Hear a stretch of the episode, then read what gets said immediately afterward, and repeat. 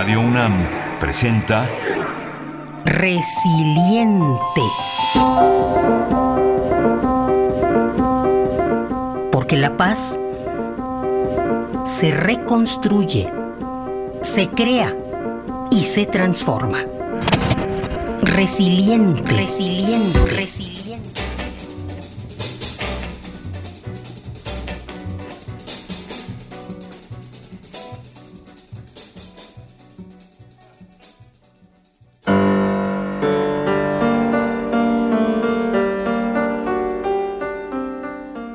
Célestin Freinet nace en 1896 en Gare, una pequeña población montañosa de los Alpes franceses. Desde muy pequeño realiza labores de pastoreo. En estos primeros años, su vida transcurre entre las arduas jornadas en el campo y la vida escolar. Junto con Paulo Freire y María Montessori, se considera uno de los grandes innovadores de la educación en el siglo XX.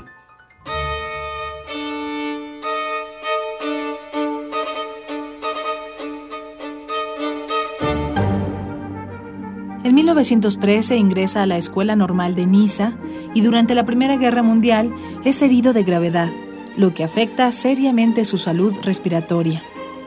Al finalizar la guerra, Celestin Freinet profundiza sus estudios en educación popular y desarrolla una propuesta de educación libre experimental. Funda así el primer colegio con esta filosofía de aprendizaje. Estaba convencido que la pedagogía era una herramienta para la transformación social.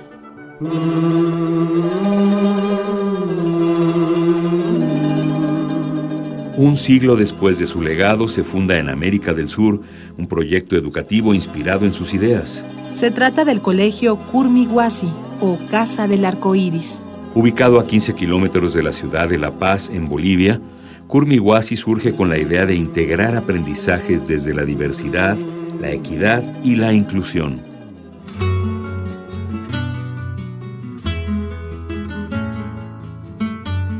Yo soy Limbert Calle Quispe, soy de la ciudad del Alto, en, la, en Bolivia. Acá en, en Bolivia los, los dirigentes sindicales, todo eso, generalmente se dejan crecer el cabello. Un ejemplo simple, entonces yo a mi anterior colegio me encantaba dejarme hacer crecer mi cabello porque mi, padre siempre me habló sobre Bartolina Sisa, Tupac Qatar y que son los revolucionarios de acá del sector. Entonces yo estaba fascinado, si quiero tener cabello largo, a mí me encanta. ¿Por qué? Porque es parte de nuestra cultura también. ¿Por qué debemos cortarnos el cabello? Las hombres y mujeres no tenemos por qué privarnos de cortarnos el cabello. Entonces, mi otro colegio me decían que no, que solo los, las mujeres pueden tener cabello largo. Y yo, yo no entendía eso. No, no me entraba en la cabeza que tenía que ser así. Cuando llegué al Curmi, nadie me dijo nada, me dejé crecer el cabello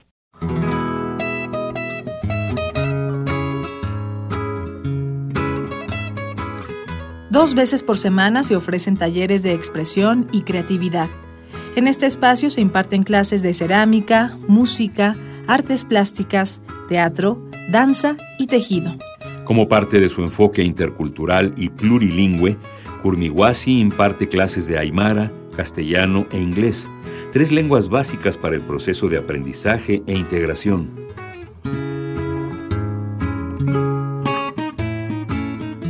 Nombre es Marisa Barrientos, soy de Bolivia y aquí estamos en el departamento de La Paz, en el municipio de Achocalla. Eh, el colegio Curmihuasi tiene ya con este 12 años, yo soy profesora del nivel inicial y trabajo aquí desde los inicios del colegio ya, hemos empezado con 35 estudiantes aproximadamente y ahorita hay más de 160. Mi curso, el curso de inicial, tiene ahorita 20 niños. La procedencia de los niños del curso es bien diversa, ¿no? Eh, hay niños de aquí, de Achocalla, hay niños del Alto, hay niños de la ciudad, hay niños que viajan una hora para llegar al colegio y hay otros que vienen de aquí alrededor del colegio, ¿no? El curso inicial tiene la particularidad de poder gozar de de estar ubicado justamente en el medio de, un espacio natural, ¿no? Está rodeado de mucho entorno natural, animales, mucho espacio abierto y eso hace una diferencia con el, digamos, la mayoría de los colegios o los kinders donde se trabaja generalmente en aula, mucha mesa, mucho sentado.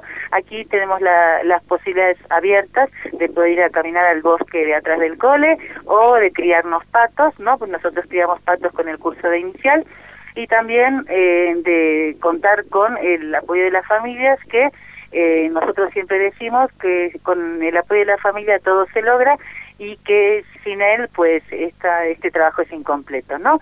Entonces tenemos un vínculo con las familias bien directo, con el, en el que estamos constantemente, no sé, presentes en reuniones, vía agendas y tratamos siempre de que el discurso en casa y colegio sea igual o por lo menos parecido para que esto siempre tenga éxito, ¿no? Trabajamos mucho a partir del juego, del canto, de la actividad de afuera, ¿no?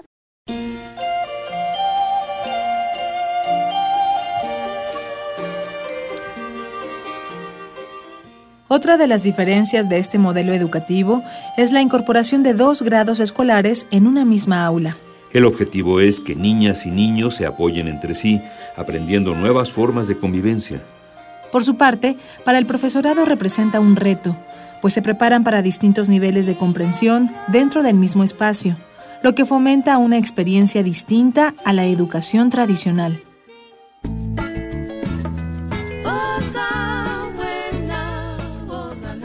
Mi nombre es Juan Obando, soy director del Colegio Curmihuasi. El Colegio Curmihuasi está ubicado en, una zona semirural que es Achocaya, que es parte de la ciudad de La Paz, acá en Bolivia. Lo que yo decía era de que hay eh, evidentemente familias que por sus condiciones económicas y sociales dan aportes diferenciados, ¿no? Algunas familias que, que son de bajos recursos, eh, si bien ponen un monto mínimo, también eh, aportan o complementan sus aportes con lo que muchas veces producen, ¿no? En sus chacras. Entonces puede ser con habas, papas, zanahorias, lo que ellos pueden también aportar eh, desde su producción. Y claro, hay familias que ponen mucho más de repente de que otras familias y eso hace también que se compense los ingresos. Y lo interesante es que estas familias al, al hacer un aporte mayor eh, saben que están apoyando a los que menos tienen, entonces se genera una suerte de solidaridad, ¿no? Y bueno, al final nadie se hace mucho problema si unos ponen más o ponen menos, ¿no?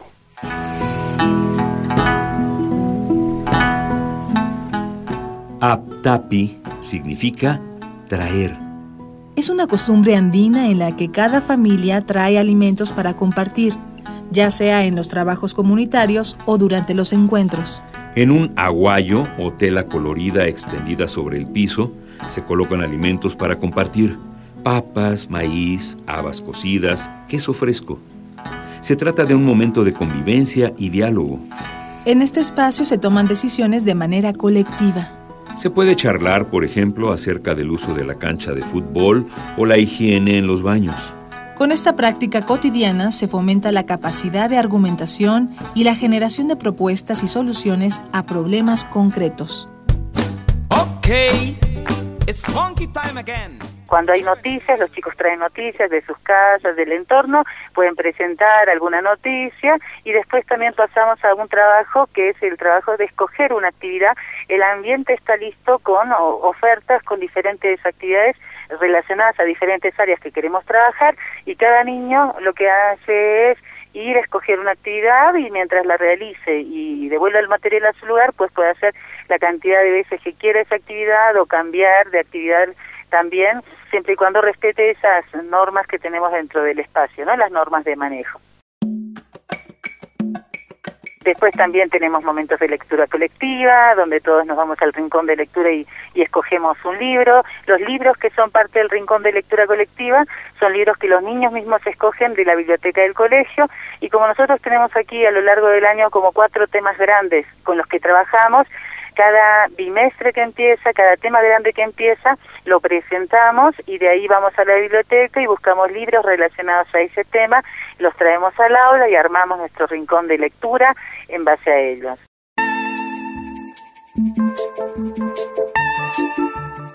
Un hecho notable es que este modelo educativo se crea cuatro años antes de que se incluyera la educación intercultural en la Constitución de Bolivia, documento en el que se incorporan los ejes de interculturalidad y no discriminación. Inspirado en la propuesta de María Montessori, Celestin Freinet y otras vertientes de la educación popular, Kurmi Wasi promueve la equidad, la interculturalidad a través del trabajo en aula y en campo. Es diferente cuando un, sale un profesor normalista, tiene una formación de repente muy tradicional que cuando viene a un espacio como este cuesta nomás informando, rompiendo esquemas, saliendo de una lógica muy tradicional, bancaria, autoritaria de, colegio. Entonces, ahí es donde también vamos teniendo tropiezos, ¿no? En poder aplicar en, en el mismo día a día la, pedagogía que nos hemos puesto como meta, como didáctica, como metodología, ¿no? Entonces, desde esa perspectiva se nos hace a veces también eh, complicado y, y, también porque muchas veces nosotros al romper con el modelo educativo hemos ido en su momento chocando con, con las propuestas del Ministerio de Educación, que si bien últimamente con la nueva ley eh, nos ha permitido tener algo en común y ser un referente educativo en Bolivia, igual hay nomás ciertas eh, diferencias, ciertas este, a veces hasta imposiciones, ¿no? Luego de una larga historia de exclusión y división social en Bolivia, experiencias como Kurmi Wasi muestran que es posible la transformación a través de proyectos educativos y comunitarios que promueven el encuentro entre pequeños de diversos orígenes sociales, culturales y lingüísticos.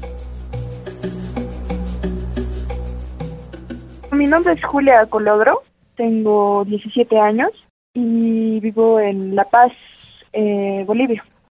El CURMI es muy diferente a otras unidades educativas y se lo nota igual por la locación donde está, estamos en medio del campo en Achucalla y, y criamos animales, trabajamos la chacra, cuidamos también, los grandes nos encargamos también de cuidar a los más pequeños, enseñarles cosas, entonces yo creo que eso no se encuentra mucho por mala suerte en, muchas partes y bueno, para mí es un, privilegio haber podido estudiar en, esta escuela.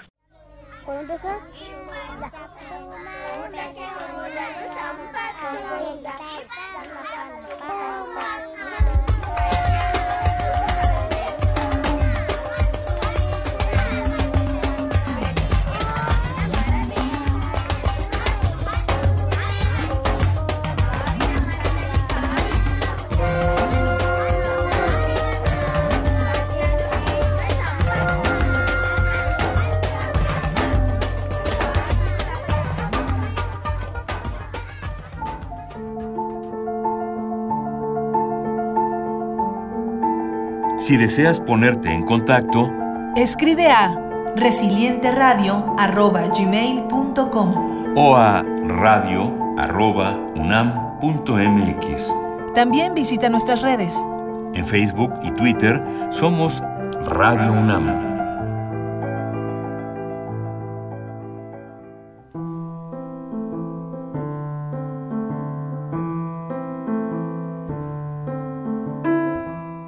Idea original y guion, María Teresa Juárez. Voces, María Sandoval y Juan Stack. Controles técnicos, Itzel Bravo. Transcripción de entrevistas, Enrique López. En la producción de Arfaxado Ortiz.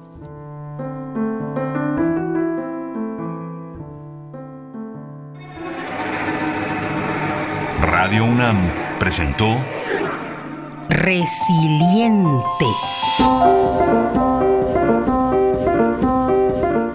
Porque la paz se reconstruye, se crea y se transforma.